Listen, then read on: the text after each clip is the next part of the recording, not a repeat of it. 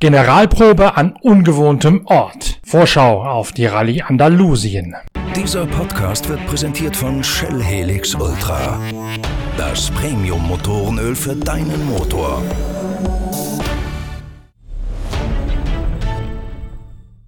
Wir sind da in Spanien bei der Andalusien-Rallye und freue mich jetzt irrsinnig, dass endlich wieder losgeht nach ja, einer relativ ungewohnten langen Pause. Eigentlich gilt die Rallye Marokko als die große Generalprobe und das letzte Kräftemessen vor der Rallye Dakar. Doch dank Covid-19 ist auch im Marathon-Rallye-Sport in diesem Jahr alles anders. Die Rallye in Marokko kann nicht stattfinden, sie musste auf den letzten Drücker verschoben werden und die Organisatoren fanden in Andalusien ein probates Ausweichterrain. Vom 6. bis zum 10. Oktober stehen dort insgesamt vier Wertungsprüfungen auf dem Programm. 1030 Kilometer Kilometer werden gegen die Uhr gefahren, das Ganze verteilt auf 1354 Kilometer. Die Andalusia Rallye, die wird zum ersten Mal ausgetragen und es gibt eine ganz nennenswerte Neuerung, wegen derer sie alle heiß sind, hier zu fahren, seien es Motorräder, seien es Autos, seien es die Side-by-Side, -Side. denn auf allen Etappen wird ein elektronisches Roadbook ausgegeben. Jedes Fahrzeug erhält dazu ein in einer Plastiktüte eingeschweißtes Papier-Roadbook, das allerdings Allerdings darf nur benutzt werden, wenn das elektronische Roadbook, das Tablet im Cockpit, ausfällt. Sollte die Papierversion widerrechtlich genutzt werden, erhält jeder Teilnehmer eine Zeitstrafe von 30 Minuten, der unberechtigterweise darauf Zugriff nimmt. Der Servicepark wird in der Hacienda El Rosalejo aufgebaut, zu der nur bei der Rallye registrierte Personen Zutritt haben. Es gibt sogar einen eigenen Supermarkt auf dem Gelände der Hacienda in Villa Martin zwischen den beiden spanischen Städten Sevilla und Malaga, damit es wirklich keine keine Durchmischung und keine Durchseuchung oder Superspreader-Events gibt. Alle Personen müssen einen negativen Covid-19-Test vorlegen, der höchstens drei Tage alt sein darf. Ohne dieses Dokument darf der Servicepark nicht betreten werden. Die Sommerpause ist bereits unterbrochen worden durch die Bacha Polen. Dort hat Stefan Peter Ronsell mit seinem Buggy aus dem X-Raid-Team gewonnen. Stefan Peter Ronsell vertraut in diesem Jahr auf einen neuen Beifahrer, auf Edouard Boulanger nämlich. Er möchte damit die Sprachbarriere wieder schließen, die ihm bei der Rallye Dakar ein bisschen zu schaffen gemacht hat. Der Planung von Stefan Peter Ronsell mit seiner Frau Andrea dort zu fahren, der gebürtigen Berchtesgadenerin Andrea Meyer also, der hat sich ja zerschellt und es war ein weiteres Mal wegen der mangelnden Vorbereitungszeit nicht in die Tat umzusetzen, sodass Peter Ronsell sich nun wieder einen französischen Beifahrer Edouard Boulanger an die Seite geholt hat. Peter Ronsell und El Matador Carlos Sainz starten für das X-Ray-Team aus dem hessischen Trebur nicht nur in Andalusien, sondern werden auch die Rallye Dakar im Januar in Saudi-Arabien wieder für die Hessen bestreiten. Einen dritten X-Raid-Boliden besetzt in Andalusien Cristina Gutierrez, eine Zahnärztin aus Madrid. Die hat die letzten beiden Rallyes Dakar mit einem Mitsubishi ASX des spanischen Importeurs bestritten. Mitsubishi allerdings möchte künftig in Europa keine Autos mehr verkaufen, so man das Projekt nicht weiter ausgedehnt hat, wie es ursprünglich für Europa mal angedacht gewesen ist. Cristina Gutierrez fährt jetzt mal eine Testrallye bei X-Raid, um zu schauen, wie sie sich an der Seite von Carlos Sainz und Stefan Peter Ronsell A messen kann, B aber auch Erkenntnisse dort mitnehmen kann für ihre noch junge Marathonkarriere. Wieder mit im Felde ist auch Dirk von Zitzewitz, der routinierte Beifahrer aus dem Ostholsteinischen in der Nähe von Eutin. Er fährt wiederum einen Toyota Hilux aus dem Overdrive-Team als Navigator von Yazid Al-Raji. Er überwindet damit seine lange Verletzungspause und bedankt sich bei Al-Raji nicht nur dafür, dass er auf ihn gewartet hat, habe, sondern auch, wie viel Beistand er ihm geleistet habe, als von Sitzewitz im Krankenhaus und später in der Rekonvaleszenzzeit gelegen hat. Nicht am Start dagegen sind Kubab Schigonski und Timo Gottschalk, ein weiterer Beifahrer aus Deutschland, in diesem Falle aus Brandenburg, denn die Verlegung der Rallye von Marokko nach Andalusien, die kurze Zeit nach einer bereits kolportierten Absage doch noch erfolgt ist, die hat die Saisonplanung von Kubab Schigonski durcheinandergewürfelt, so sagt es zu seinem eigenen Verdruss Timo Gottschalk.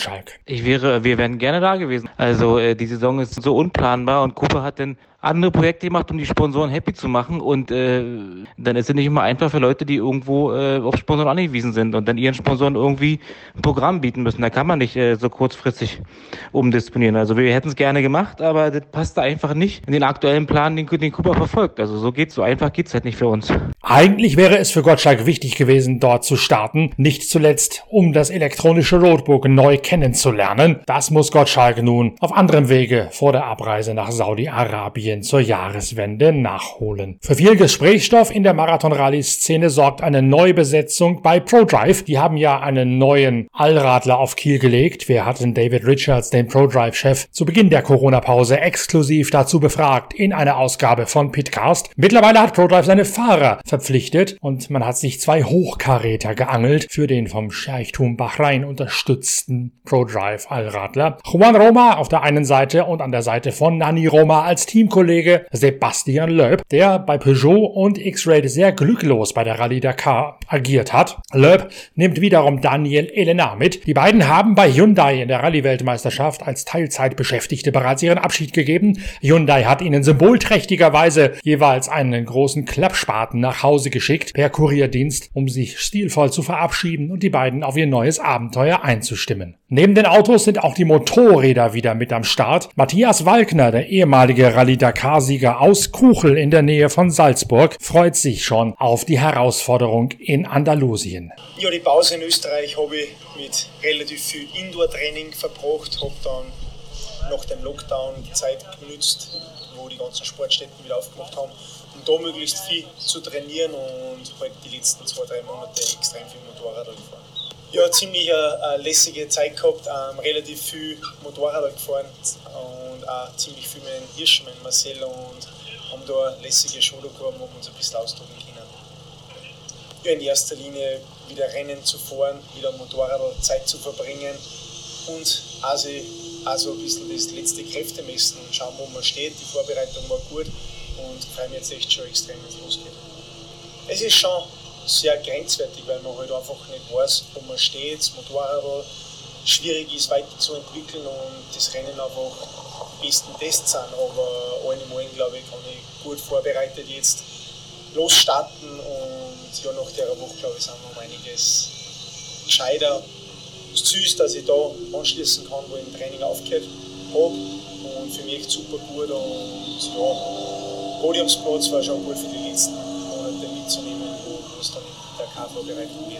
Die KTM ist in einigen Details überarbeitet worden, vor allen Dingen beim Stoßdämpfer, der einen längeren Hub bekommen hat. Das Ganze sorgt laut Matthias Wagner für ein deutlich besseres Fahrverhalten, ein sportlicheres Ansprechverhalten des Bikes. Wie viel das wert ist, das wird man im direkten Kräftemessen sehen, denn sowohl das Honda-Werksteam als auch die Hero-Mannschaft, also die indische Marke, deren Bikes aus der Nähe von Rosenheim eingesetzt werden, sind mit am Start an diesem Wochenende. Bei Hero fährt in Sebastian Bühler erstmals ein junger Deutscher, der sich aus der Privatfahrerwertung bei der Rallye Dakar den Platz in diesem Werksteam von Wolfgang Fischer erarbeitet hat. Sebastian Bühler gilt vor allen Dingen als großer Könner bei der Navigation und gerade Navigation ist ein gutes Stichwort für die Veranstaltung in Andalusien. Der Austragungsort mag euch vielleicht ein bisschen wunderlich vorkommen, doch gerade in den Bergregionen von Spanien trifft sich immer wieder die Marathon-Elite, vor allen Dingen auf dem Motorrad, auf den vielen einsamen Pfaden, um dort ganz gezieltes Navigationstraining zu absolvieren absolvieren. Darum ist die Wahl der insgesamt 1030 Kilometer Wertungsprüfung und 324 Kilometer Verbindungsetappen in Andalusien durchaus mit Verstand gewählt.